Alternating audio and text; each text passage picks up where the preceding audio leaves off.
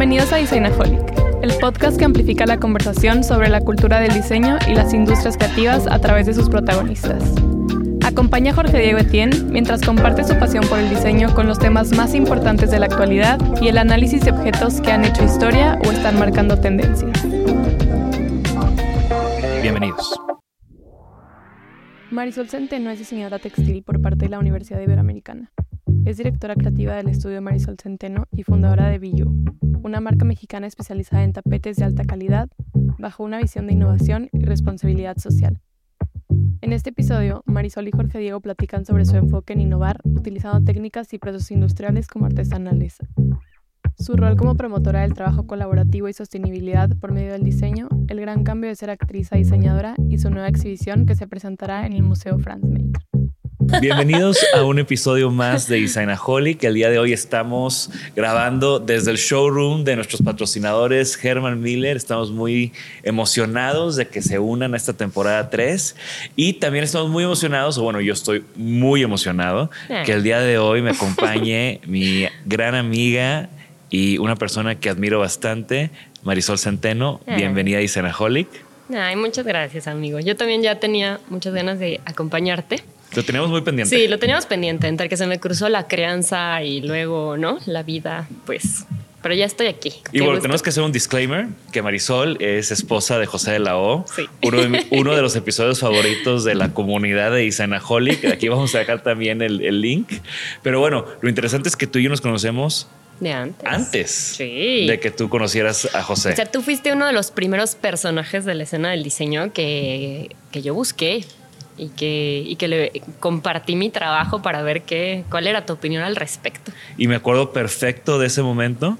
Y, y justo, bueno, Designaholic ya, ya era un blog, ya tenía un par de años. Y nuestro amigo en común, Paco Barreiro, eh, me dice: Oye, una amiga, actriz, está empezando a diseñar, tiene un proyecto de tapetes. eh, te lo quiere enseñar. Yo, güey, pásale mi mail. Sí. Y me escribiste y me encantó y lo Bueno, publicamos. acaba de decir que, me, que cuando te conocí en persona me dijiste que pensaste que era una señora, JD. De eso no me acuerdo. Sí, yo sí. y me quedé pensando como, ¿qué será? ¿Que piensa que soy muy señorial? ¿Que estuvo muy serio mi correo? ¿O Yo creo que tu correo estuvo o muy como serio. Que, o como que, ¿qué onda, no? Así como que en, en algún momento ya como con, entre copas, así cuando te encontré en una cantina, así me aplicaste la de, "Oh, pensé que eras una señora. Así como que dije, güey, así como que mi corazón como que se sintió un poco frágil, pero dije, bueno, a lo mejor es como como algo positivo de alguna manera de que Yo creo que alma todos- vieja no, yo creo que todos cuando vamos empezando, como le exageramos a la seriedad. Sí, O pues sea, yo me acuerdo cuando yo empezando como diseñador, me vestía más formal, ¿no? Digo, bueno, hoy traigo trajecito porque pues, formalito, pues es día de, de- de juntitas, Ah. pero creo que al principio todos somos como muy formales, muy serios, ¿no? Y te quiero presentar mi trabajo y demás. Aparte también, la verdad, y es una de las cosas que me encanta de tu proyecto, yo no conocía a jóvenes haciendo textiles, haciendo tapetes. Sí, no. O sea, era como una categoría nueva Sí. y fue de las cosas que me intrigaron de tu proyecto Sí. y sobre todo como toda la historia detrás que vamos, que este episodio se va a tratar de eso, ¿no? Muy bien, muy bien, me gusta, me gusta. Pero bueno, Marisol, eh, ¿cómo llegaste al diseño textil? ¿Estudiaste en la Ibero? Ajá, Ahí sí. hay una carrera de diseño textil. Sí, exacto. Es de las pocas en México, Sí. supongo. Es que los diseñadores textiles en México todavía siento que a pesar de que ahora ya el textil es algo como muy de moda y que en los últimos cinco años han surgido muchísimos proyectos jóvenes eh, de diseñadores textiles o arquitectos o diseñadores de productos que están interesados en la, en la- la materialidad, como que todavía siento que no hay muchos lugares en donde em, estudiar diseño textil específicamente como no ligado necesariamente a la moda, ¿sabes? Y, y pues nada, sí, bien dices, ¿no? Que, que hace, pues, cuando yo empecé, en realidad no había mucha, muchas personas de, de mi perfil. Y yo creo que el diseño textil como que fue algo que, de cierta forma como que siempre estuvo presente en mi vida, porque desde muy chica, digo, va a sonar así como muy jalado, pero yo crecí con una familia de mujeres muy al mundo ochentero, en donde pues estaba esta cosa como un poco de arreglar, de rescatar cosas, de tener telas en los cuartos y confeccionar cositas, de tejer, de bordar, de coser, mi, mi este mi abuela incluso daba clases de corte y confección en escuelas públicas y en una biblioteca. Entonces, como que esta parte textil, yo desde muy chica, como una actividad cotidiana, me ponían a coser, ¿no? Y me gustaba. Y por se te daba? Sí, se me daba y creo que desde muy chica pintaba, me encantaban las artes plásticas, siempre había como una cosa de hacer con mis manos que estaba como muy cerca. Y luego en esta faceta que dices de, de mi infancia y bueno, ya no tan infancia de actriz, eh, pues había esta parte de la dirección de vestuario que, me, que a mí me volvía loca, me fascinaba. Y tuve la fortuna de estar con, eh, pues sí, directoras de vestuario que eran como muy divertidas y que me compartían un montón, ¿no? Entonces tengo como que en mi imaginario de la infancia estas bodegas increíbles en Churubusco, en las televisoras donde entrabas y había pasillos llenos de ropa, hay personas confeccionando, toda la parte de creación de personaje con textil y la ropa y la indumentaria, como que eso me volvía loca, sí me encantaba. Y yo creo que ya un poco más grande en la secundaria, sí fui como una pubertilla que me pegó fuerte, así con toda la pubertad. Y para mí, como que mi ropa, mi indumentaria era un statement, ya sabes. O sea, yo pasé por mis crisis darks, por mis crisis medio hippies, no sé qué, punks, así, traía como un rollo en donde para mí, como mostrar qué música me gustaba, quién era yo, como que la ropa era algo así súper importante para mí, ¿no? Entonces ahí como que empezó a hacerme un guiño también hacia la moda. Quizá no contemplé estudiar moda, pero me empecé a clavar mucho como qué importante es como construir tu identidad con la ropa, con la indumentaria, y ahí fue que empecé a descubrir el tema de los textiles tradicionales, tradicionales, desde un lugar como de cómo hay una cosmovisión que representa una cultura, ¿no? Y en esa etapa de mi vida, y eso, todo eso es antes de entrar a la carrera. Sí, en la secundaria. Así yo en la secu, de que estaba así como que con todo en la tardeada, este, ya sabes, yendo a este, al Chopo y a Rocotitlán, así de, eh, eh sintiéndome punk. y este. Y a la par, como que una, una tía muy querida de la de mi mamá eh, se casó con mi tío Javier de San Juan Chamula.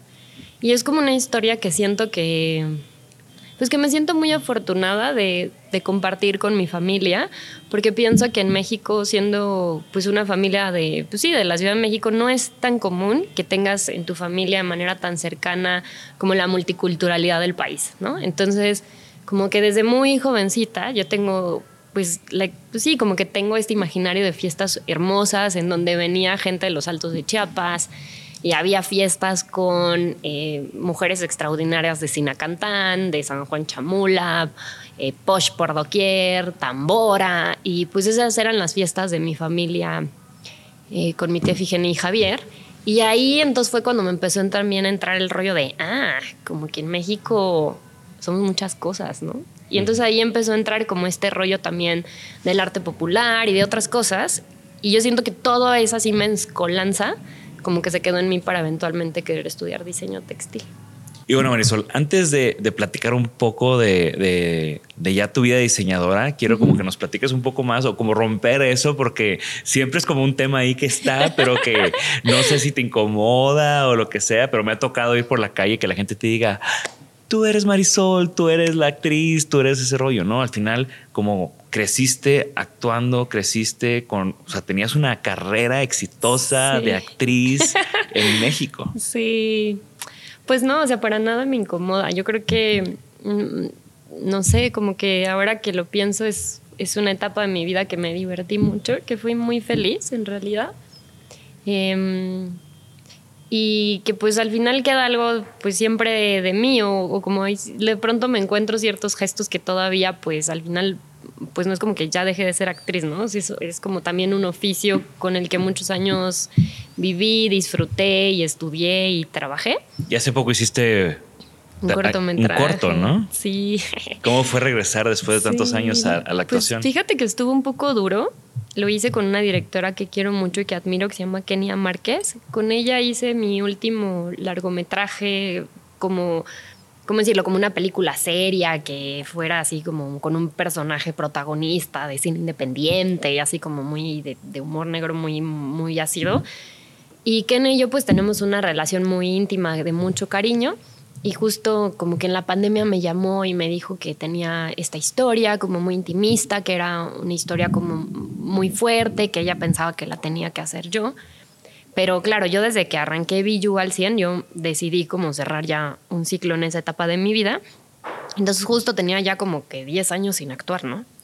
Y cuando me mandó el, el guion, pues la verdad sí me sentí muy intimidada porque pues es una historia relacionada a temas de género muy, muy fuerte. Es la historia de una mujer que sufrió abuso de parte de su padre en la infancia y que al momento de ser mamá como que le empieza a caer el 20 de que sufrió pues como ese, ese abuso, ¿no? Y es como esta eh, lucha entre aceptarlo, entre entender cómo proteger a tu hija, la desconfianza que genera pues haber sufrido una experiencia así de terrible. Entonces, em, pues ya sabes, yo estaba en el proceso de embarazarme de Julia, la pandemia, o sea, como que la verdad me sentí muy intimidada. y pues lo hice. Em, fue muy satisfactorio en el sentido de compartir con ella, pero sí le sufrí un poco, la verdad. Y me encanta, creo que eso habla mucho de ti, ¿no? Como poder afrontar nuevos retos, poder como revisitar también, o sea, creo que Biyu, que ahorita platicamos más de él, como constantemente siento que es como un revisitar tradiciones, revisitar como colaboradores tal vez, ¿no? Y entonces cada vez ir, ir avanzando en base a lo que has ido construyendo, ¿no? Y me encantó ahorita lo que nos platicaste de, de, también cómo ese proceso y cómo el tema de los vestuarios y eso al final también se conecta con después la decisión que tomaste de estudiar diseño textil. Sí, o sea, mira, al final a mí la actuación, la actuación me encanta y soy una apasionada del cine y del teatro y pues en sí de la ficción, pero creo que con los años me, me di cuenta que creo que mi personalidad eh, se siente más libre y más cómoda en el mundo del diseño. O sea, es decir, como que los actores tienen algo como en donde están dispuestos a esta parte como más de, no sé, para mí es muy extraño la validación de mi trabajo eh, en donde mi físico está de por medio. Por ejemplo, eso fue algo que siempre de pronto a mí me incomodó en el mundo de la actuación. Y eso tal vez estaba relacionado con eso que platicabas de, expresarte a través de la ropa, ¿no? Sí, o sea, por ejemplo, es muy común que un actor siempre pues tiene que ser un poco un lienzo en blanco, ¿no? O por lo menos cuando yo estaba eh, en el gremio en México era un poco así. Y claro, cuando decidí como cerrar un capítulo de eso, fui y me corté el pelo, me lo coloré, me lo pintaba de los colores cada semana. O sea, como que siento que sí, como que al final em, le tengo mucho amor a la actuación, pero yo me siento pues más una diseñadora, la verdad ya.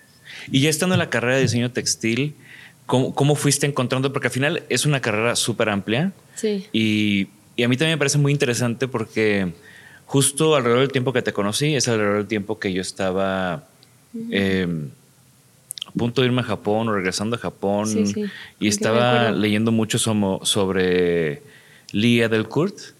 Y justo acaba de tener una exposición en Milán ella, donde que se llamaba Talking Textiles. Sí, lo siguen haciendo. Lo siguen haciendo. Es muy bonito. Y, y, mucho del tema de Lee y el tema de los textiles es cómo se están perdiendo, pues estas, se están perdiendo estas carreras en universidades en Europa, se está perdiendo esta tradición, se están perdiendo los telares.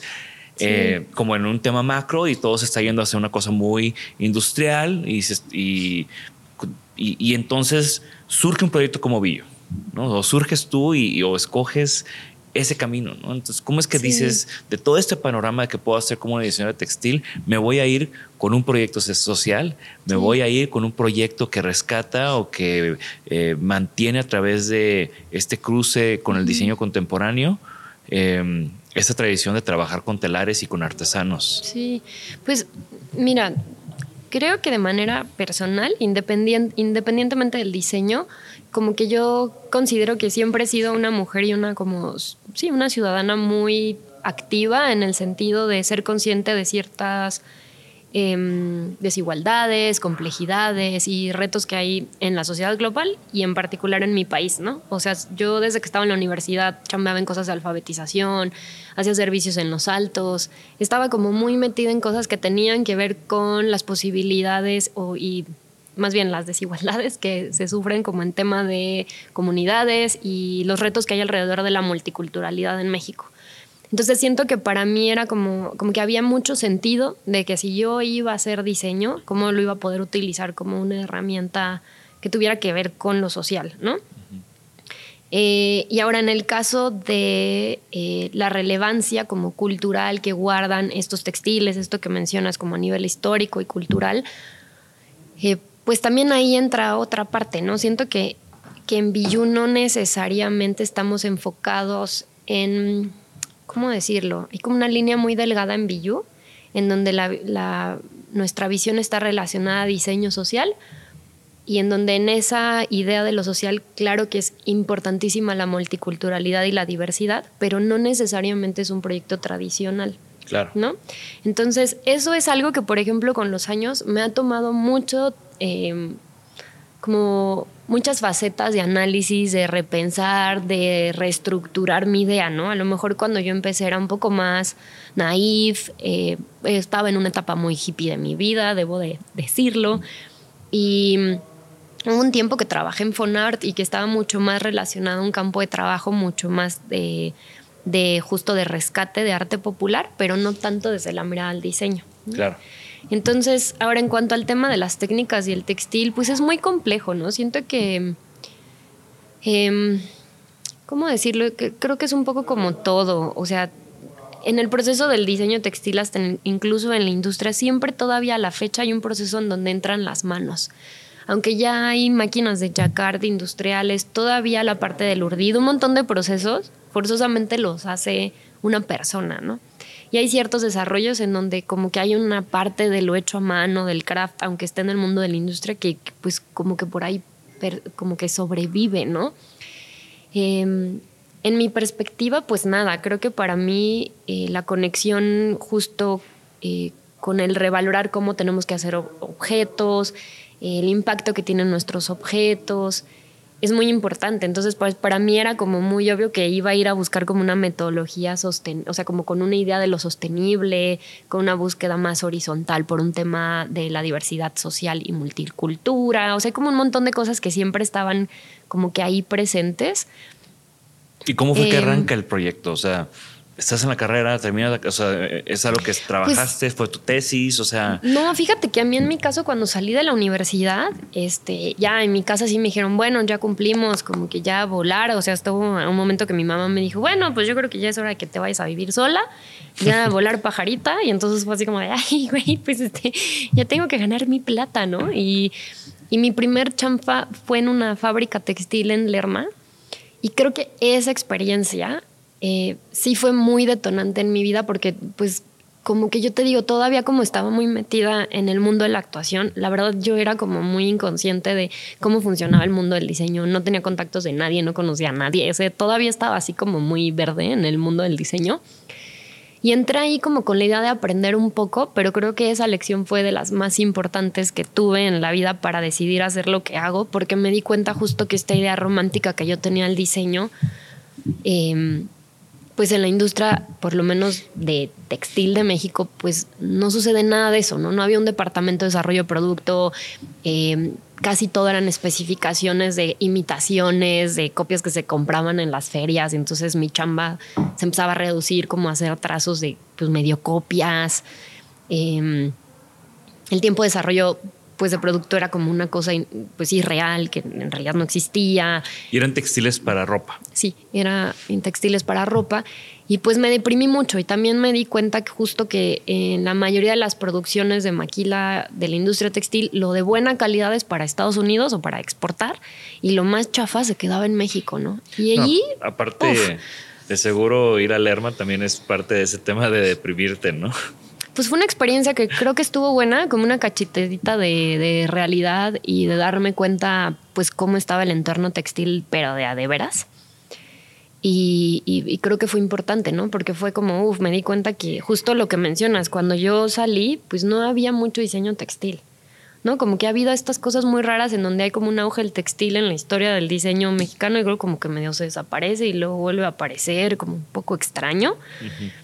Eh, pensando, por ejemplo, en tapetes, que llevo momentos gloriosos del diseño moderno que estaba muy relacionado con los tapetes.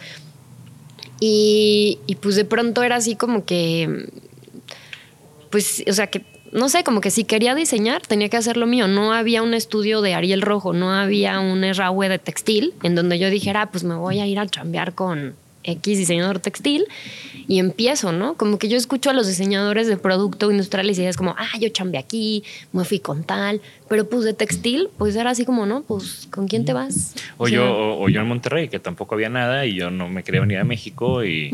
Y pues entonces arráncalo tú y entonces qué es lo que quieres hacer, ¿no? Exacto, ¿no? Y, y, pues a mí sí me pegó mucho esta parte de, de, pues de decir, híjole, ¿cómo, o sea, dónde está la cultura nuestro, o sea, de la tradición textil, de nuestra historia textil, pues dónde está, ¿no? O sea, como que en este entorno industrial medio, me, sí me pegó, me sacó de onda, ¿no? Como de, híjole, esta idea de cómo vamos a hacer que el diseño sí genere experiencias y belleza y soluciones. O sea, como que este lugar lo que menos tiene justo es como que soluciones de nada, ¿no? O sea, como que sí me pegó y pues agarré mis chivas y me fui, le chambié de que me acuerdo que había unos folletitos como para de estas casas de tipo este Infonavit o algo así de flyercitos pues ahí tenía un clientito que le hacía unos flyercitos ahí medio gachitos para juntar mi lana, o sea, medio le hice ahí de todo. Y, y pues de pronto empecé a buscar la idea de, de, hacer un proyecto.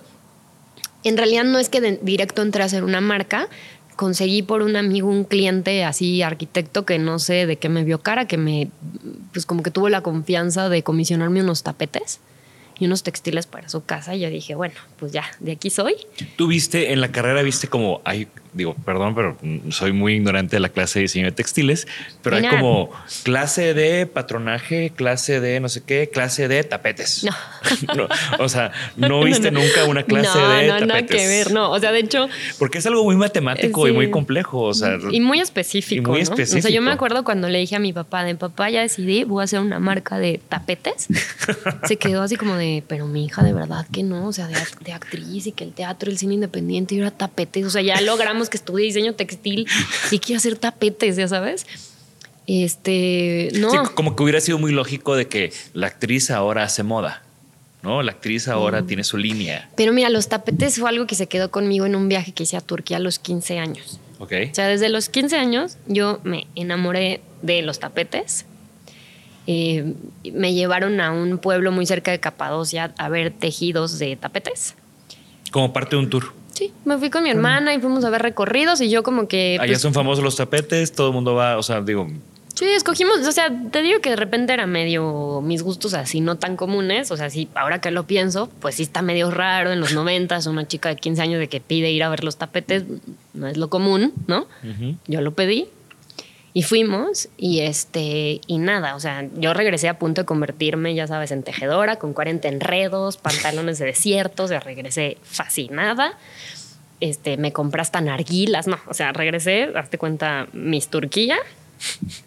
Y este, dije, no, esto es una cosa, qué impresión, qué hermosura. Y, y empecé a clavarme en el tema de los tapetes. Entonces, cuando salí yo ya tenía esta idea de que pues los tapetes eran como yo lo sigo viendo como una obra maestra del proceso textil, o sea, urdes, hilas, tejes, pero como en gran escala, ¿no? Entonces, los ligamentos se ven, hay como esta conexión con el piso, una cosa tan poética, ¿no? O sea, yo estoy, realmente valoro mucho los tapetes. Sí, y, justo en, en, diciembre fui, a, fui al Museo del Vaticano y, y hay muchísimos tapetes eh, colgados en exhibición.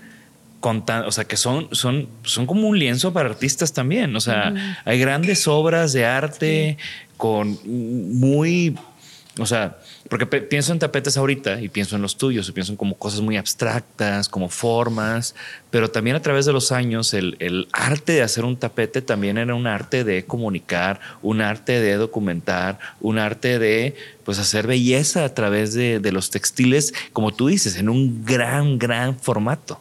No, y digo, pensando en las culturas no occidentales, que es donde más arraigo tienen al suelo, ¿no? porque el, tapete es un objeto que te arraiga al piso, pues están todas estas ceremonias increíbles, desde pues rezar, tomar el té, ¿no? dormir, como una serie de actividades que a lo mejor nosotros no necesariamente ya estamos tan conectados, pero el tapete te da eso, ¿no? O sea, es, es como, a mí me encanta esta frase que dicen que el tapete puede ser una casa en el desierto y es verdad, wow, ¿no? qué frase. No, o, como los musulmanes que suena la campana y, sacan su tapete y, donde quiera que estén, rezan viendo hacia es un objeto muy cercano, ¿no? Entonces eso también me parecía como muy interesante. Y ahora con los años, por ejemplo, que también ya trabajo en India y que hace, bueno, previo a la pandemia todavía alcancé a irme un viaje muy, muy extenso con, bueno, con, en colaboración con Goodweave, que es la organización que certifica nuestros tapetes allá. Y visité, bueno, alrededor de 20 talleres en Nepal y en India para aprender y clavarme todavía muchísimo más en el mundo del tapete. y, pues es impresionante, ¿sabes? Es como un universo, eh, pues, increíble. Y, y, bueno, ya estás con, con, esa inquietud y estás como con tu primer encargo de los tapetes. ¿Qué tamaño tenían esos tapetes? ¿Cómo los diseñaste? O sea, ¿cómo, como que me interesa muchísimo ese primer proyecto porque pues es el como el start. Pues mira, ahora que los veo pues muy feitos, ya sabes, así como que ya pasan los años y ves estos primeros proyectos y dices, híjole, pues sí estaba todavía como que el ojo ahí muy inmaduro. ¿Has vuelto a colaborar con ese arquitecto? No, ya, ya. ¿Ese arquitecto sabe que fue como tu primer pues es que fíjate que es curioso porque el amigo que me recomendó es era diseñador industrial, pero ahora tiene una serie de tacos de Vice o algo así, ya cambió de radicalmente, entonces ya no hubiera podido suceder. Poco vive ahora creo que hasta en Argentina, así como nada que ver. Em, pero pues sí, muy naif, o sea, ya sabes, como que unas láminas ahí, unos dibujitos y mira, mi papá es de Oaxaca, ¿no? Creció allá. Entonces eso también, pues hay conmigo una conexión ya desde muy chica que yo viajaba para allá, tener una comunidad de amigos, mi papá. Eh, y como trabajé un tiempo también en Fonart, Marta Turok, en algún momento que le llamé, me dijo, mira, te recomiendo vete a ver aquí y acá estos tejedores. ¿Trabajaste con Marta Turok? Yo fui su asistente número 40. No me digas. Tráeme el café, así. Bueno, pero traerle el café a Marta Turó, que es una, ya de ahí estás aprendiendo algo, ¿no? es como es una persona súper bondadosa con su conocimiento y, al final es, es, la enciclopedia de la artesanía en México. Sí, pues te digo que yo estuve mucho tiempo, desde mis prácticas profesionales en Fonart, fue un aprendizaje muy interesante, te digo, con otro enfoque. Estuve en ciertos programas con este, pues que impulsaron, bueno, hay otros ya, ¿para qué vamos a hablar de los personajes políticos? Pero pues estuve chambeando en varias cosas este, metida en Fonart y luego ya como que sí entendí que a lo mejor no era quizá el rol ya de vida que yo buscaba. Marta se fue de Fonart y yo después salí, ¿no? Pero justo como que Marta ha sido alguien que en cierta forma siempre ha estado presente, fue una pues ha sido mi maestra, una mujer que yo admiro mucho y de la cual he aprendido mucho. Y es un, es un gran personaje que todos deben de, de buscar, conocer y, y sí, yo he tenido pocas conversaciones con ella, pero por ejemplo mi proyecto de Galeana que involucra artesanía, pues el hecho que Marta lo viera, lo conociera y, me diera sus comentarios sobre él. Es ruda, Marta, es ruda. Sí, claro, aparte, ¿no? Pero eso, es lo que buscas, o sea, al final buscas a alguien que tiene la experiencia y la sabiduría que te va a decir las cosas como son y no nada más te va a dar una palmadita en la espalda. No, no. O sea, justo yo creo que pensando en que eventualmente me dediqué a colaboraciones con artesanos, esa experiencia previa creo que sí hizo un antes y un después en mí, ¿no? Como un, no sé. Sí, como que esto es en serio. O sea, no se trata nada más de, ay, ahí ayudé con, o sea... No, pero también siento que yo no llegué ahí por casualidad de las tendencias, ¿no? O porque, ay, en la marquita y pues aquí puedo producir. No, o sea, yo tengo como una relación como muy intimista con el, con, el tema, ¿no? Entonces siento que eso pues sí fue parte de mi preparación muy cañón, ¿no? Y haces esos tapetes y dices, Ok. Pues fue un relajo, o sea, me fui a Oaxaca, ya sabes, con el apoyo de todos los asesores, mandé a hacer 400 prototipos por todos lados, con mis tres pesos, ahí andaba por todos lados, pero ser infraestructuras y de que, y con mis pagos de mis flyers, esos chafitas. Pero bueno, los saqué. Eh, y cuando los entregué, dije, mira, pues este, pues chance ya debo de enfocarme en esto porque qué padre estuvo, este, lo logré, ¿no? Y es la importancia de aprender haciendo. ¿No? Sí, o sea, definitivamente yo soy más de la idea de que, pues, si te quedas siempre en tu business plan y como que planeando, pues luego no sucede. ¿no? Claro, claro. Y creo que eso es, eso es un gran, gran aprendizaje para todos. ¿no? no, sí, sí, sí. Y pues así empecé con mi primer proyecto y luego me eché como un año, más o menos como todo el 2011, casi el 2012, ahora sí con calma, eh, haciendo como desarrollos, tejiendo, yendo a buscar, pues conociendo posibles colaboradores. Yo en un inicio no, como que iba a aprender, no tenía claro tal cual que ya iba a ser una marca, como que fue un año de experimentar, también ir probando como con quién podría tener clic, con quién no eh, obviamente en este proceso del trabajo de un año de trabajo de campo hubo gente con la que no tuve clic, gente con la que, em, no sé, no le latió lo que yo quería hacer. Eh, comunidades, primero de antes de ir a Teotitlán fui a Temoaya, fui a Santana del Valle, fui a distintos lugares, evaluaba si se podría hacer algo con el capital y las posibilidades que yo tenía. Y así me eché un año hasta que como que empecé a sentir un poco más clic con un par de familias. Y después de ese año como de aprendizaje, fue que decidí como que sí, sí iba en serio, sí me latía y entonces ya traje a la mesa decir, ¿saben qué? Sí me está gustando esto, me gustaría hacer un proyecto, ¿quién le gustaría involucrarse? Y tejí la primera colección que fue Bacanda. Exacto, que supongo que fue esa primera colección que, que, me compartiste. Sí, exacto. Y, y de nuevo, ¿no? O sea, llega a mí un correo con tapetes, unos tapetes hermosos, geométricos, abstractos, con una paleta de colores interesante. O sea, sí, y, de nuevo, ¿no? O sea, para mí sí fue algo así como que.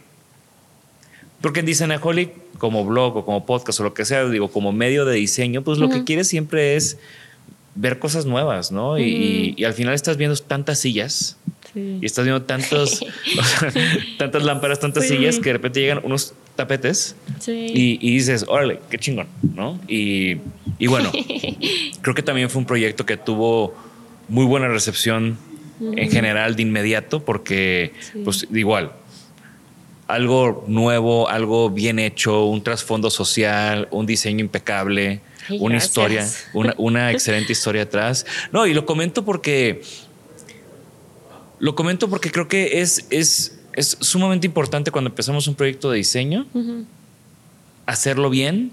Sí. Todo. ¿No? O sea, no, creo que no, no dejar cabos sueltos. Sí. Bueno, eso yo creo que, por ejemplo, pienso que probablemente algo que sí me dejó el oficio de la actuación era, es como mi, mi rigor, ¿sabes? Sí, mi disciplina. O sea, porque desde muy chica, pues tenía que estudiar, trabajar. Eh, como que hay esta cosa del trabajo que también está en mi casa, ¿no? O sea, mi papá es un hombre muy, ¿cómo decirlo? Como muy a la antigua. O sea, no es para que imagines, mi abuelo era militar, oaxaqueño, o sea, heavy, heavy, ya sabes, así como de... Entonces, yo en mi casa sí tuve como una enseñanza muy fuerte del trabajo. Claro. Y mi mamá, pues muchos años fue bailarina de la Compañía Nacional de Bellas Artes, entonces ella también tiene como un rigor de, órale, ¿quieres esto? Sí. Pues a darle. Que por más de que estés en un ambiente creativo, hay un rigor detrás, ¿no? Que también es una de esas como malas preconcepciones de... O sea, el diseñador hippie, que ay, cuando me llega la inspiración y eso, pues habrá quien lo logra, pero pues no, hay que chambearle. Sí, sí, sí. Hay que chambearle duro. ¿De dónde viene el nombre Billu? Em, significa aire y tierra en zapoteco. Ok. Mm, pienso que em, hoy, después de 10 años, pienso en el nombre, digo, le tengo un amor enorme y me encanta, ¿no? Obviamente. Pero claro que también refleja mucho como quién era yo hace 12, 11 años, ¿no? Y... Que es hermoso también eso. Está muy bonito. Sí. Y pues sí, la verdad es que me, soy una romántica, claro, ya con los años mi romanticismo ha cambiado, ya no es igual, Pero cuando yo empecé, de verdad tenía esta cosa un poco naif de que yo quería como un mundo mejor desde un lugar muy poético, medio hippie. Y entonces, como que el aire y la tierra, así, ¿sabes? Yo casi casi nos veía todos envueltos en tapetes, como. Como, como, tus fotos cuando recién empezaste. Sí, sí, sí. Era así como muy cursi, la verdad. Y se quedó ese nombre. y, y, en este arranque de, de, de tu proyecto de BU, ¿cuál fue como, como ese big break, esa colaboración o esa colección o que pusieron tus tapetes en X proyectos? O sea, porque al final es una curva. Sí. Mm, pues mira, te puedo poner una curva como de, la peor, de las peores experiencias que me pasó con el mundo tradicional y la multiculturalidad, que fue así como de, pa, ¿quieres multiculturalidad? Pues tómala, así, esa es una. Y como algo como positivo que me dio entrada fue que yo creo que empecé a trabajar con Legorreta. Ok. O sea, mmm, como que también he sido, sí, hay muchos arquitectos que desde muy joven me gustan, o como temas de arquitectura, y yo decía, ay, wow, como que sí me fascinaría hacer esto por aquí. Y fue como de las primeras, te digo que yo era un poco naif, porque no, o sea, como que no sé, no tenía nada que perder. Entonces, ay, pues les voy a escribir, a ver qué piensan. Y me iba así con mi portafolio y mis tapetitos y me quedaba en las recepciones, porque pues como no había internet y esas cosas, pues yo iba a pedir mis citas y me quedaba ahí. Y hasta que un día dijeron, bueno, esta que viene aquí, que trae tapetes, que llama y llama, pues ya por favor que alguien la, pues que ya alguien la atienda, ¿no? Porque yo andaba con mis tapetes así como que por todos lados y me dieron un proyecto con Legorreta y me comisionaron aparte desarrollar una colección para un cuarto de, uno, de un niño. Y me dieron un proyecto en donde ya me tuve que echar así un tapete creo que de 11 metros, o sea, no me acuerdo cuánto medía. Y fue todo un proyecto de una casa en León. Y creo que ese proyecto fue cuando dije, oye, o sea, como yo no estaba consciente del, del potencial o de lo que podía suceder, ese proyecto fue como una señal de, no, aquí sí hay, o como que la gente quizás sí se va a interesar por mi trabajo. Aparte creo que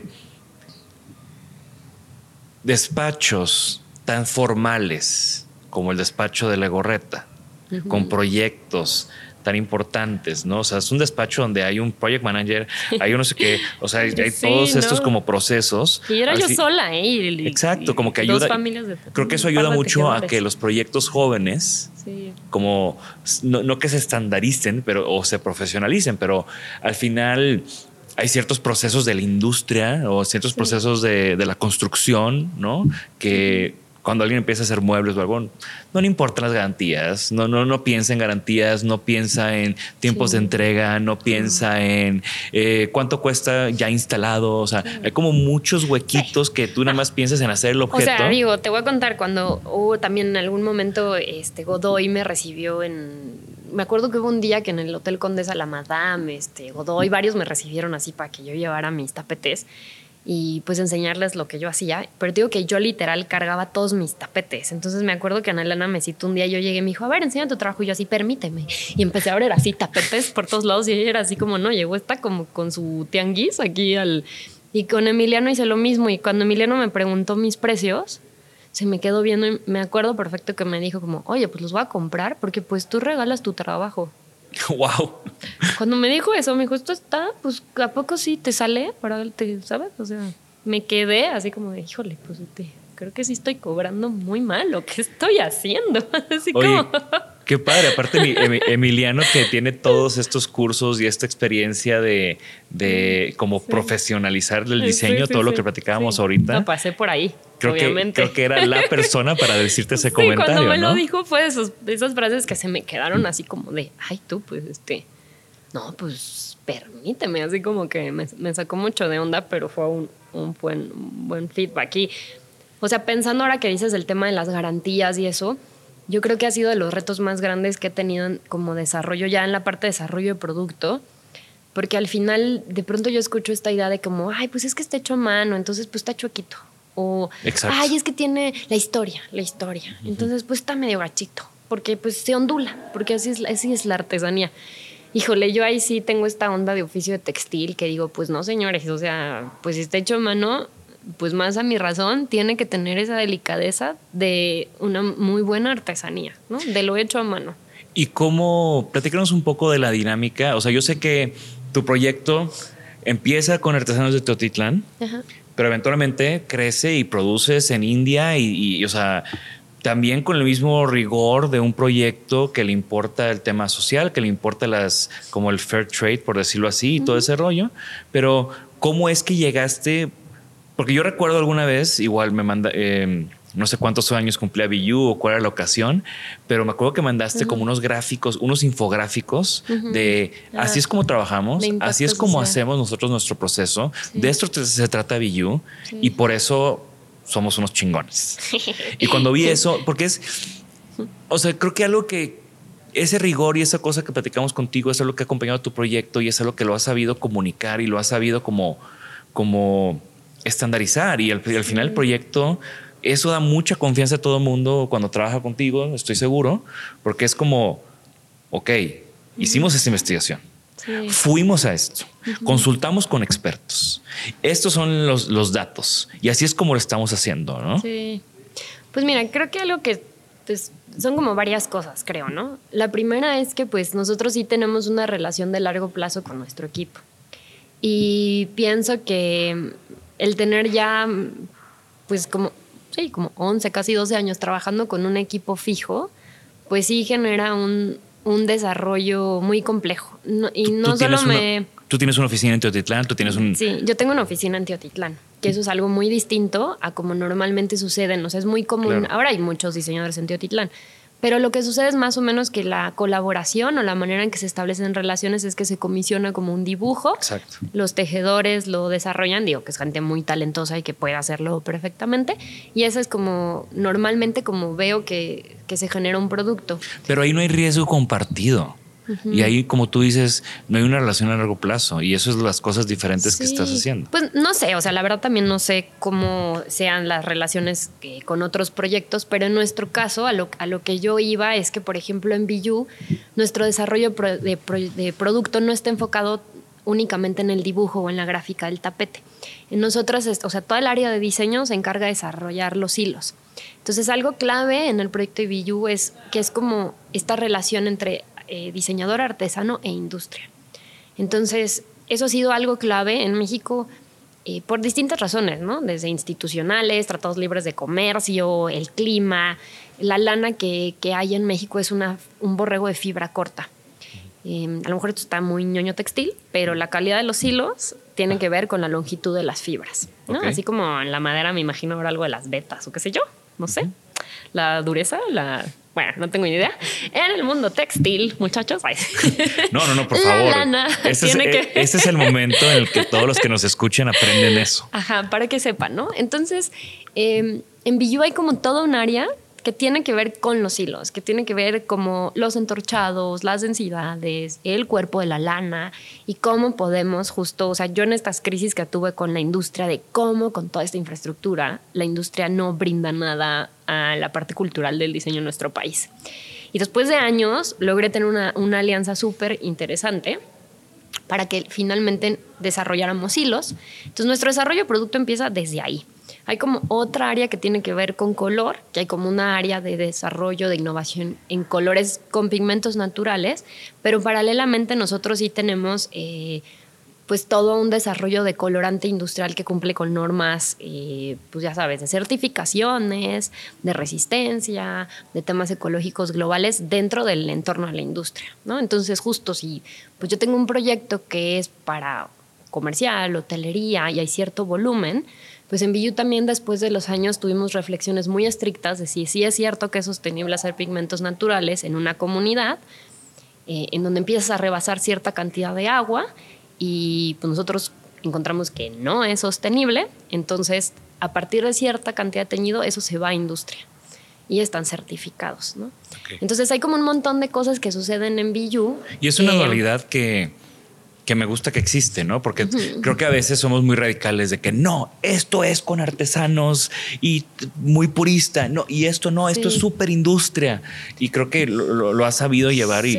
y, combinar, ¿no? Pues mira, me ha pasado todo, ¿eh? En algún momento cuando empecé a, a hilar fibras importadas y mezclas de cosas, hasta llegué a recibir correos de uno que otro antropólogo por ahí radical, medio mentándome la madre, la verdad, así como de, no, estás destruyendo la tradición de la lana y que lo compran en duty. Muy raro, o sea, la verdad. está bien, todos tienen derecho a opinar. Nuestra propuesta es justo, o sea, no sé, así de sencillo. Yo pienso que así como un diseñador, a un artista, a un quien sea, le emociona usar los mejores pinceles, las mejores pinturas, eh, pues que si te eres un diseñador que eres una computadora fregona, pues un artesano igualito. Quiere las mejores fibras, los mejores pigmentos y pues porque quién soy yo para decir que no, que él debería estar eternamente con su lana pues así, como que no sé, ¿sabes? O sea, en Billu tenemos esta idea de, somos un laboratorio de experimentación social y hoy diría de innovación social. Entonces, pues de eso se trata. Y así como hay diseñadores que prefieren estar en un corporativo y hacer empaque de farmacéutica, y hay diseñadores que les gusta hacer diseño locochón o piezas inéditas o qué sé yo, pues hay artesanos que les gusta hacer un arte popular y una tradición y hay artesanos que claro que les gusta experimentar. Entonces, encontrarnos no ha sido fácil, pero hoy BU pues es eso, ¿no? Entonces a todos nos emociona pues probar alpaca y probar Nueva Zelanda y probar lanas merino y probar pues jugar, ¿no? O sea, pues sí, la verdad. Y bueno, Marisol, ahorita nos platicabas como pues eso, ¿no? De trabajar con los mejores materiales, trabajar con los mejores artesanos, como la riqueza que tiene el proyecto tanto por los procesos como por todo lo que hay detrás en, cómo lo has ido manejando. y, bueno, fuiste haciendo colecciones, ¿no? O sea, ya no sé cuántas colecciones tienes. Yo tengo un tapete tuyo en mi casa que amo y uso todos los días y, al final soy como testigo de la calidad del trabajo, ¿no? Y, al final, pues siempre tener piezas de tus amigos en tu casa es algo, Es algo increíble. Fue muy emocionante cuando, cuando por fin tuve mi tapete de billu. Ay, qué em, bonito. Y, cómo es que opera Biyu en ese sentido, ¿no? Porque tienes una marca. Sí. Pues mira, también hemos revalorado, hubo un momento en donde estábamos creciendo mucho y también fue importante para mí como reflexionar qué tanto, desde mi punto de vista, es em, necesario escalar el proyecto o qué no. O sea, también justo ahorita que me decías estos statements de hay que crecer, cuánto, es importante o no, hasta cuándo se escala si quieres tener ciertos valores sociales en mi experiencia sí hay un límite, ¿sabes? Si tú quieres cuidar esa calidad, esa relación afectiva, em, que tu metodología abrace también el sistema de la economía y usos y costumbres locales de una comunidad, sí tiene un límite de escalamiento, ¿no? Ese es en, nuestra experiencia, eh, pues de eso, pues de eso va, ¿sabes? Pero hoy Biyu eh, pues ha generado empleos eh, dentro de la comunidad de Teotitlán que no son necesariamente oficios relacionados ya a la tejeduría o, al teñido. nuestras gestoras de producción son dos mujeres, em, Leti Pau, y hemos desarrollado todo un sistema de negocio con, con, consultores de administración en donde hemos desarrollado pues nada, hasta herramientas, onda, pues así de Excel y capacitaciones digitales para que, por ejemplo, nosotros tenemos un sistema de comercio justo en donde la gente va contando sus horas y los registran ya en digital y la administradora en México los recibe. Entonces hay como una conciencia de cuántas horas y cuánto gano y que hay también como control eh, de las mujeres de saber cuánto dinero ganan. Eh, hay líderes de producción, como que se han ido desarrollando una estructura que me parece que también responde un poco a la naturaleza de cómo funciona la producción tradicional, pero pues con un mix, ¿no? Em, entonces hoy Biyu pues tiene temporadas en donde hacemos desarrollo de producto, ciertos talleres, por ejemplo ahorita ya en México se desarrollan nuevos pigmentos que ahora estamos muy clavados con el aguacate. Se desarrollan colores en Ciudad de México y luego hay un workshop de intercambio de tintoreros y diseñadores que sucede en Teotitlán o lo del horno Biyu como que todo el tiempo la verdad estamos aprendiendo. La pandemia también fue un, golpe rudo a reestructurar y a pues valorar cómo tendríamos que a lo mejor mejorar en ciertos sistemas. Entonces, pues este, pues digo, es un reto. Mm, hay veces que es curioso cómo la gente te busca porque tienes un valor, pero a la mera, a la mera hora para proyectos quieren todo como muy rápido. Entonces hay que estar como en un estire y afloja de... Em, de poder responder al, mundo comercial, pero también cuidando cuáles son tus límites, ¿no? O tus valores para poder negociar sobre eso. Porque, ay, no, perdón, no, yo quiero interrumpir. No. o sea, quería platicar que al final, pues yo está cumpliendo 10 años y todo eso, y supongo que en esta exposición que podemos platicar ya que va a suceder en el Franz Mayer. Vamos a poder ver como mucho de este, de, de, todos estos aprendizajes y todas estas cosas que están pasando. Sí, pues la exhibición se llama Deshilando Rituales, justo Villú, 10 años. Y la idea de la exhibición no es tanto como eh, mostrar los objetos que hemos desarrollado, sino a partir de cómo hay historias, un poco justo como si fuéramos a deshilar todo lo que hay dentro del proyecto y compartir un poco pues nuestros procesos de innovación de color, eh, la parte conceptual, como toda esta parte que pues hay detrás de, nuestra historia, ¿no? De 10 años después. Está increíble. ¿Cuándo abre? El 4 de mayo se inaugura. 4 de mayo en el Franz Mayer de la Ciudad de México, para que no se la pierdan. sí, que nos acompañen todos. Y, vayan y conozcan y estoy seguro que esta conversación va a levantar como, como, como mucha curiosidad sobre todo tu proceso y tu trabajo. Yo tengo una pregunta, o sea, en algún momento, o sea, si yo lo conozco, lo escucho, te conozco y demás, pero de repente empecé a escuchar Estudio Marisol Centeno. Sí. ¿De, dónde surge como esa separación? De que, bueno, esto es Villú y esto es Marisol. ¿Y Marisol qué hace? Pues mira, yo siento que como que para mí es muy importante la idea de siempre aprender y cómo cultivar la curiosidad en mí. Creo que eso es clave para como ser mejor diseñadora. Entonces, conforme fueron pasando los años, de pronto mis clientes me decían, oye, es que no consigo esta tela, oye, no consigo, ¿quién me lo hace? Y pues de repente dice, ay, pues te lo hago yo, qué divertido hacer una tela. oye, qué divertido. entonces empezaron a surgir comisiones que no cabían en el mundo de, de Billú, porque no estaban ligados a la marca o a Badoji o a Teotitlán. Y, y, o marcas que me comisionaban eh, colecciones para ellos, pero que no estaban ligados a la imagen de, de Billú. Y hoy el estudio es como la plataforma de todo mi trabajo. Dentro del estudio existe nuestra marca Billu, pero en el estudio es donde suceden todo este como laboratorio de experimentación, otro tipo de colaboraciones. Y pues ahora ha sido interesante porque se han integrado también diseñadoras de producto, que ha, ha sido como muy bonito ahora que también el equipo de diseño sea más interdisciplinario y todo el tiempo es como una plataforma de experimentación para mí y de aprendizaje. ¿Y qué proyectos has hecho con ya como estudio Marisol Centeno? Pues mira, tengo ya varios años trabajando para Cartier. Eh, para ellos hago, eh, pues he trabajado para temas de su flagship stores instalaciones. Sí, sí, sí, sí eh, recuerdo ese proyecto, cuando la primera vez que colaboraste, porque aparte también es eso, de que, wow, mi amiga está haciendo cosas con Cartier, qué increíble, ¿no? De verdad sí, sigo muy bonito, ahorita también estamos trabajando con ellos y pues bueno, una de mis colaboraciones más chunchas ahorita es este de IKEA y voy a oh. presentar una colección, bueno, va a ser la primera colección integrada por diseñadores latinoamericanos para el mercado global y se va a presentar, y me parece que en, abril ya se va a empezar a presentar más producto. Y pues la verdad fue una experiencia súper interesante y muy enriquecedora. O sea, un, sueco va a poder ir a una IKEA y comprar un producto diseñado por ti y un güey en Japón va a poder ir a IKEA y comprar un producto por ti y obviamente aquí en México, en la IKEA que está en Oceanía, van a poder ir y comprar un producto tuyo. Está muy emocionante. La verdad, ya me llegaron mis prototipos y cuando vi el cartoncito de la etiqueta con mi nombre, como que pues sí sentí como que emoción así de mamá. ¿Y no tiene un nombre como Akbar o esos nombres suecos que todos los productos tienen? En la colección, sí, tiene un nombre muy, muy difícil de pronunciar, básicamente. con, dos puntitos arriba de cosas y así, ¿no? Tal cual, sí, justo. Qué orgullo, o sea, si hay una marca que es como la marca global de diseño, es IKEA, ¿cómo, cómo llegaste a IKEA o cómo IKEA llegó a ti? Pues fíjate que fue muy curioso porque ellos me escribieron un mail pero cuando, cuando vi el email, no sé por qué hasta pensé que era una broma. Como que dije... un, príncipe, un príncipe nigeriano. Te juro, te juro, dije, esto está muy raro. O sea, como... Dije, pero quizás sí, ¿no? Y respondí, pero me marcaba como spam, como que se me regresaba el correo.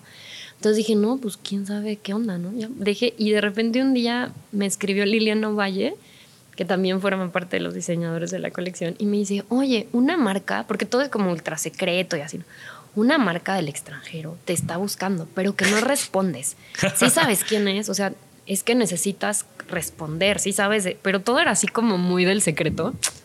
Y entonces ya le dije, de casualidad es IKEA, porque me llegan mails muy raros, pero todo se me rebota. Y ya, amigo, es que tiene una seguridad tan estricta que tienes que escribir desde un Gmail, porque si no todo se va a rebotar.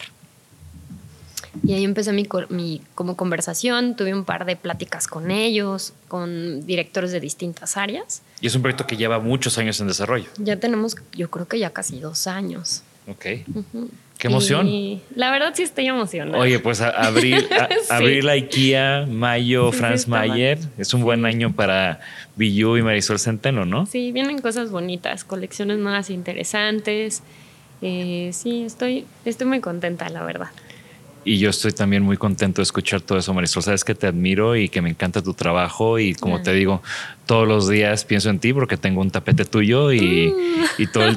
Y, tus piecitos ahí. No, deja tú y mi esposa y yo siempre estoy de que no, que no se caiga nada. Y, y una vez algo se cayó y, yo de que te mandé un mensaje de que no, encuentro la, no encuentro la tarjeta de cómo limpiar y se me cayó una sí, gota. Ya casi era el divorcio, ¿no? Porque lo andabas manchando. Exacto. Y, y, bueno, Marisol, ya para empezar a, cerrar esta conversación, que estoy seguro que vamos a tener que tener otra, sobre todo después de que sucedan estas, estos grandes eventos este año.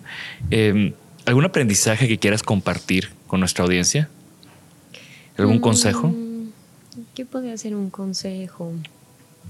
Mm, pues no sé, pienso que una recomendación o sugerencia para, para los diseñadores jóvenes es un poco como o sea, yo reflexioné que cuando yo era joven, pues no había tanta información visual, lo cual era como un pro y un contra, ¿no? Yo estoy, no es que esté en contra para nada de las redes sociales y la tecnología, todo lo contrario, pero creo que es muy importante que nunca se olviden de como hacer investigación y de preguntarse en sus adentros por qué para ellos es importante hacer un objeto para que no dejen de lado como hacer una historia más personal, con sentido más allá como de las tendencias que pueda haber alrededor de nosotros, que ahora es así como muy ruidoso por todos lados verlo. Pinterest, Instagram, es como un overload de información. exacto, como no tener miedo de decir, está bien eso, pero me voy a quedar un poco sordo una temporada y voy a luchar por hacer esto, ¿no? Y me la voy a rifar aunque quizá no es lo que la gente espera, aunque quizá no es lo que viene. Cuando yo saqué mi colección de Billu, Previamente se le enseñó un par de amigos y todos me decían qué feos colores, quién va a poner esos colores en su casa, es demasiado colorido y pues luchar como por esa idea de la belleza del color fue algo que eventualmente pues me dio frutos, ¿no? Y, y bueno, la pregunta del millón. Ah, ¿Objeto favorito? ¿Tapete favorito? Difícil. A ver, es que bueno, de tapetes me cuesta más trabajo. Eh, yo soy una fan de Gela y hay varios de sus tapetes que me gustan. De Gela Jongerius, que también ha colaborado con IKEA. Ay, sí. Ya tienes algo muy en común con ella. Ay, qué Igual y sigue Vitra. Híjole, imagínate. Bueno, que, no, nos y hay una línea de Girard que me encanta. Eh, me parece que es tapete Galaxia, que es uno blanco como con varios triángulos de colores, que también la verdad me gusta muchísimo. Ok, Girard. Y qué bueno, qué mejor que hablar de Girard en el showroom de Herman Miller, ¿no? Sí, la verdad, Girard sí es alguien que tiene como un. Sí, lo admiro mucho. Aparte, ha tenido como un. O sea, esta revisión que ha habido últimamente el año pasado con su exposición en el Franz Mayer, una cosa que tienes en común con Girard. Ay. Eh. No, como que siento que ahora su trabajo está siendo mucho más visto, a lo mejor en países como México, ¿no? Que de pronto siento que no había habido como tanta revisión de su trabajo. Y donde hay una conexión súper fuerte, ¿no? Totalmente. Y, con los textiles y demás. Creo que todo eso al final suma a esta narrativa de lo que estás construyendo con Billu. Sí, exacto. Y bueno, una recomendación, algo que estés leyendo, escuchando, viendo recientemente, no tiene que ser de diseño, o sea... No, justo les iba a decir, bueno, igual y no sé si me voy a ver muy feminista, pero como estoy en mi etapa feminista de crianza, como me habías puesto como esta reflexión de lecturas, em, pues no sé, puse eh, a Esther Vivas de Mamá Desobediente, quizás es muy clavado de un tema de feminista, pienso que es un libro interesante que no tiene que ver necesariamente con que si eres papá, es como una reflexión muy interesante de cómo la sociedad está construida, eh, de lo importante que es pensar como eh, cómo está estructurado nuestra, la, la, manera en la que hemos construido nuestro sistema social. Y, y, ahora creo que sí, mucho de mis lecturas están como envueltas hasta en novelas. O sea, por ejemplo, Vivian eh, Gornick, que es también una escritora feminista y escribe novelas eh, pero es bastante fascinante. Y a las personas que estén interesadas como en un tema de lo social, de la inclusión, eh, me parece que el libro de Perspectivas de Tatiana Bilbao es una joya muy bonita. Aparte que la experiencia editorial es especial. Eh, la lectura es muy interesante. No conozco ese libro, lo voy a buscar. Te va a gustar mucho. Vienen una serie de entrevistas y diálogos que, que están como muy inspiradores y, que pues a quien le interesa esta parte de lo social, como que es un approach muy refrescante, como, como distinto. Y vi una conexión con Tatiana, me acuerdo mucho, hace un par de años eh, vi una conferencia de ella en Lodem. Digo, en, cuando estaba trabajando el proyecto de Lodem, todavía no salía que su exposición viajó a, Monterrey, estuvo en el Museo Marco de una conferencia y estaban ahí sus niños, ¿no? Y, y no sé, como que lo sentí o, veo ahí como mucha similitud con cómo tú estás manejando tu maternidad, ¿no? Como que soy diseñadora, pero soy mamá antes que eso y, pueden convivir las dos y, y, aquí está mi niña y aquí estoy yo trabajando y soy una chingona y, y esa fue como el vibe que recibí de Tatiana, entonces de seguro. Es una tipaza, yo la admiro mucho. Y, han colaborado justo en ese proyecto de Ludem, ¿no? Sí, sí, somos buenas amigas. Es muy curioso porque su papá fue mi maestro de cálculo y mi director en la prepa. Órale. entonces, pues como que ha habido una relación ahí de, de tiempo muy curiosa que luego nos encontramos en el mundo del diseño. Qué padre pero sí es una mujer que admiro mucho y que aparte ha sido muy bonito que ha compartido ahora en mi etapa de crianza como momentos hasta de sororidad, de tips y llamadas intercambio. Y para mí es así un súper honor trabajar con ella. Súper, pues luego me conectas porque no tengo el gusto y me encantaría tener el podcast mm. porque también soy gran admirador. Claro que sí. Y soy gran admirador tuyo y fue increíble tenerte en Sanaholic por fin. Muchas gracias. Ay, sí. y ahora sí, ya, ya, te, ya tuve a José, ya te tuve a ti y ya nada más pues falta que venga Julia. Ya luego te la voy a traer.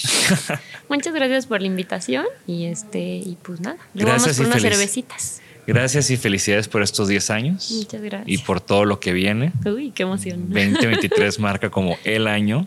Viene bueno, viene bueno. Después de que estuve encapullado así como en pandemia y en la crianza y embarazo, como que ya estoy así regresándole con todo. Y se, siente. sí.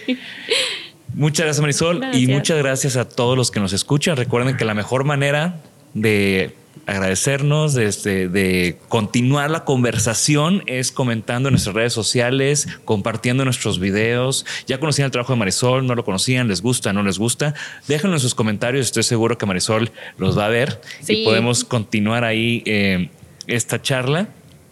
Esto fue Isanaholic, de nuevo también gracias a nuestros patrocinadores Miller Knoll. Estamos grabando aquí en la Ciudad de México en su increíble showroom, muy inspirados porque hay mucho girar por todos lados. Sí, es como y que bueno, esto fue para mí. Exacto, y esto fue Isanaholic. Nos vemos en el episodio que sigue. Gracias por escucharnos. Por favor, suscríbanse al podcast y síganos en nuestras redes. Nos pueden encontrar como Isanaholic MX. Y para que la conversación continúe, deja tu comentario. Me interesa mucho conocer tu opinión. También te puedes registrar a las 5 de la semana un newsletter con lo más relevante del diseño, arte y arquitectura directo en tu mail. Mi nombre es Jorge Diego Etienne y esto fue Isanaholic.